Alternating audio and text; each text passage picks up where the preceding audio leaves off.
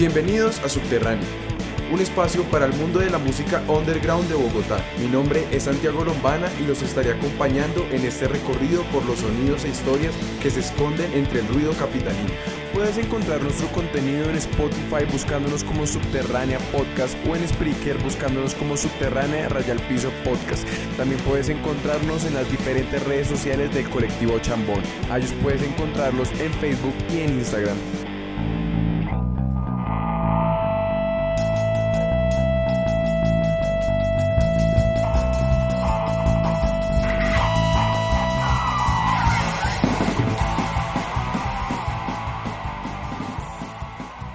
Hey parceros y parceras, ¿cómo está todo? ¿Cómo va la vaina? ¿Cómo va la cuarentena? Aquí en la calera de momento pues eh, últimamente he visto que más personas han salido, eh, como que se ve más gente en la calle, pero pues no sé cómo, cómo estén las demás ciudades de Colombia, sobre todo digamos Bogotá que es la ciudad que nos queda más cerca a nosotros, por lo que tengo entendido también hay mucha gente que está saliendo, entonces pues cuéntenme cómo, cómo ha sido su experiencia últimamente referente al COVID. En esta entrada vamos a comenzar con el tema de nuestro arbolito punk. Entonces, pues la idea es que en cada episodio que se van a hacer, digamos que cada 15 días, vamos a intercambiarlos con las entrevistas que venimos haciendo. Entonces, la idea es que en cada entrada de este especial, pues hagamos la biografía de una banda o un grupo de bandas que hayan sido influyentes o hayan marcado el sonido del punk, em, ya sea antes de, la creación, a que se conoce como protopunk y los géneros que ayudaron a su creación, hasta pues todos los subgéneros que componen el punk y mm, pues cuáles han sido esas bandas referentes que de cierta manera han marcado el sonido y han marcado toda una generación. En este especial del Arbolito Punk voy a mm, recomendar música, sin embargo no voy a recomendar más lanzamientos. Lo que voy a hacer es eh, darles algunos álbumes que de cierta manera pues me han marcado, me gustan mucho y son álbumes que cumplen exactamente 20 años este año, todos los que le voy a recomendar pues hasta que se me acaben.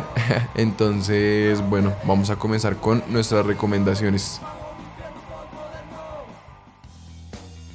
El primer álbum que le queremos recomendar es el álbum The Art of Drowning. Este álbum es de la agrupación AFI, se sacó el 19 de septiembre del año 2000.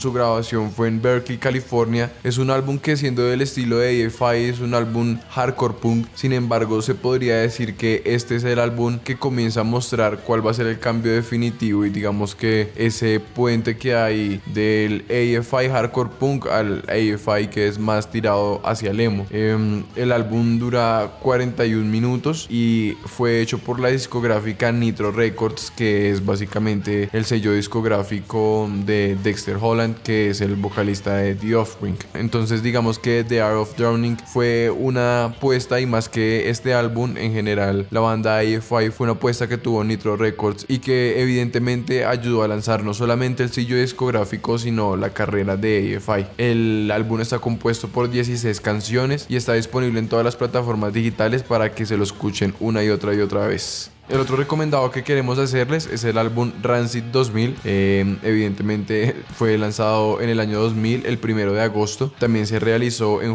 en California, en Hollywood. Digamos que eh, este álbum tiene un sonido muy punk rock, eh, sin dejar como esa suciedad que caracteriza precisamente el sonido de Rancid. Fue grabado, digamos que entre Hellcat Records, que es el sello discográfico de Tim Armstrong, el cantante de Rancid, y también fue producido por eh, Epitaph Records a manos de Mr. Mm, Brett, que es o fue el baterista de Bad Religion, creo que actualmente no está tocando con la banda. El álbum es muy, muy, muy bueno, digamos que es un álbum que le ha dado mate una y otra y otra y otra vez y lo sigo escuchando una y otra y otra vez. Eh, tiene canciones que me encantan como Asian, eh, Loki, Poison, I Am Forever, Let Me Go, no, el Don Giovanni, que es con, con el que entra. Em, digamos que realmente es un álbum que les recomiendo muchísimo y también está en todas las plataformas digitales para que se los oyen. Y les voy a dejar el link en la descripción para que, para que le peguen una escuchada y nos comenten qué tal les parece. Y bueno, no siendo más, vamos a comenzar con el arbolito punk. Esto es la historia del punk según nosotros, Subterránea Podcast.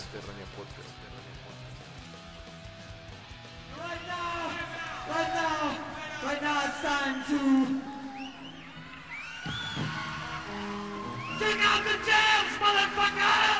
El punk es definido de muchas maneras. Algunos hablan de actitud, otros de estética, política e ideología. Yo no voy a caer en ese juego y no les voy a decir qué es y qué no es punk. Cada quien puede hacerse su propia idea de lo que es o no es. Lo que quiero es que viajemos al pasado y entre todos y todas descubramos las bandas que marcaron el punk como música. La banda sonora de generaciones y generaciones que día a día disfrutan de la música más allá de posturas políticas o estéticas. Esta es la versión de los hechos de Subterránea Podcast.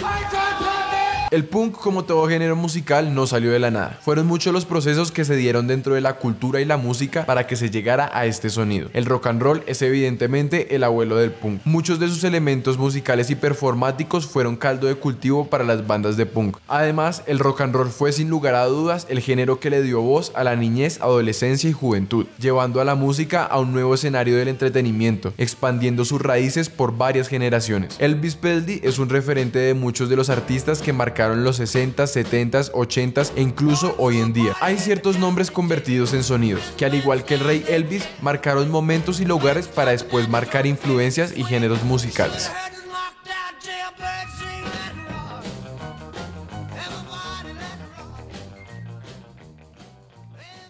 Link Gray en los 50 fue uno de los precursores visionarios y entusiastas del instrumento. Guitarrista y cantante ocasional, fue de los primeros músicos en utilizar distorsión, usar feedback y utilizar power chords, tres elementos fundamentales en el punk.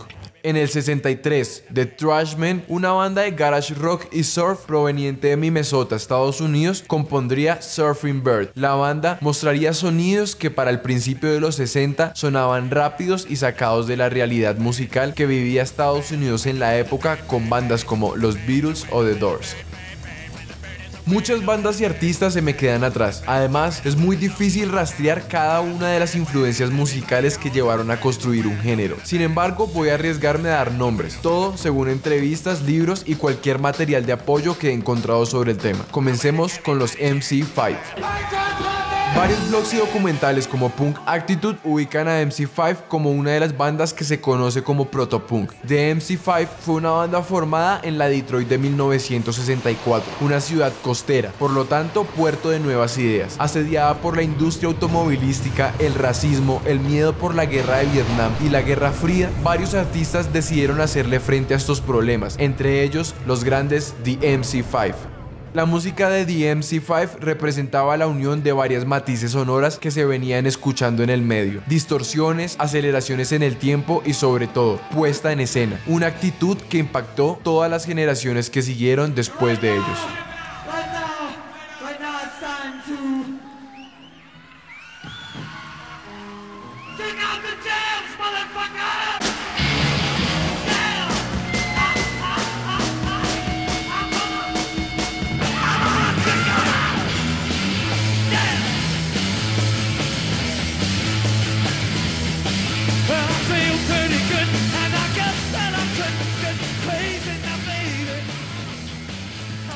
DMC5 duró poco. Sus diferencias políticas y problemas personales fueron más que la banda. Desde 1964 hasta el 72 tuvieron una carrera exitosa. Grabaron tres álbumes e incluso llegaron a tocar con los Rolling Stones. Conciertos inolvidables y canciones que quedarán en la historia. De sus integrantes solo queda con vida Wayne Craner, guitarrista fundador de la agrupación. Su mayor éxito, Kick Out the Jams, quedará grabado en la historia del rock para siempre. Ellos fueron DMC5 Mother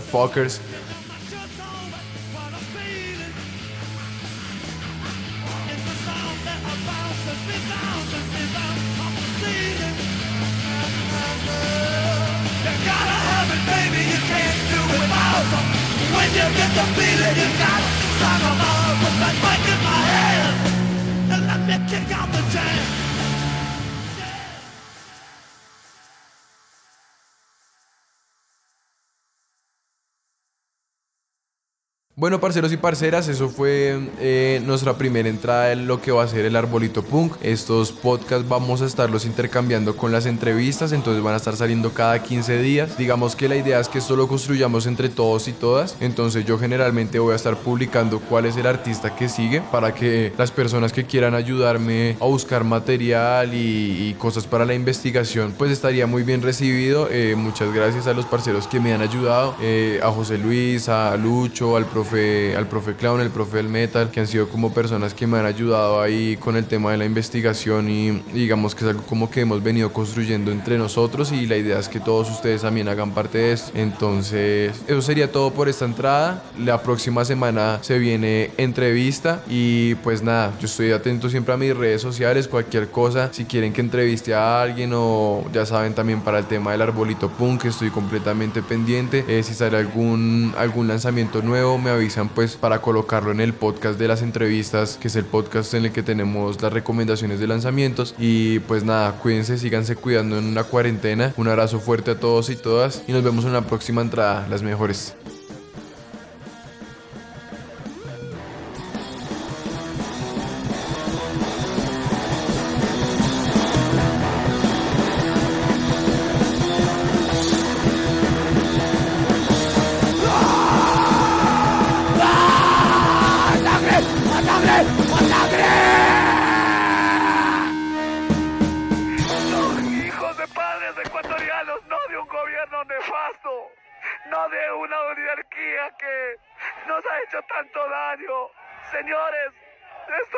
Pasar en mi patria, señores.